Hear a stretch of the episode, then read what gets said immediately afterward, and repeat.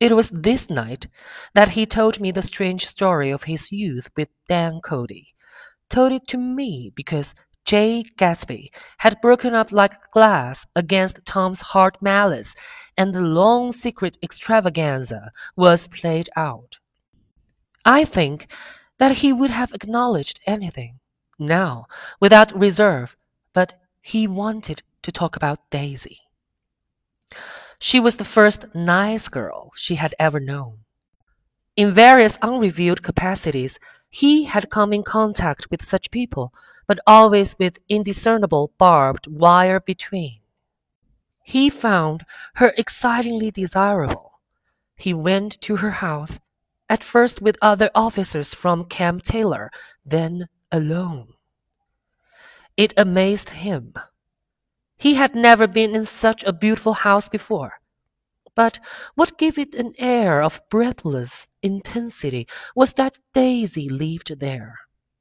It was as casual a thing to her as his tent out at camp was to him.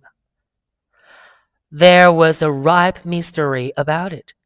A hint of bedrooms upstairs more beautiful and cool than other bedrooms of gay and radiant activities taking place through its corridors, and of romances that were not musty and laid away already in lavender, but fresh and breathing and redolent of this year's shining motor cars and of dances whose flowers were scarcely withered. It excited him, too, that many men had already loved Daisy.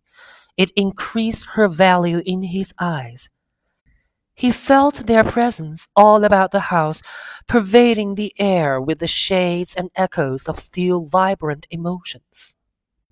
But he knew that he was in Daisy's house by a colossal accident.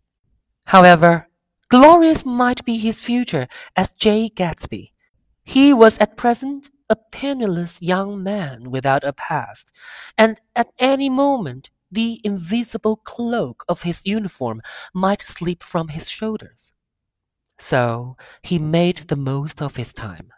He took what he could get, ravenously and unscrupulously.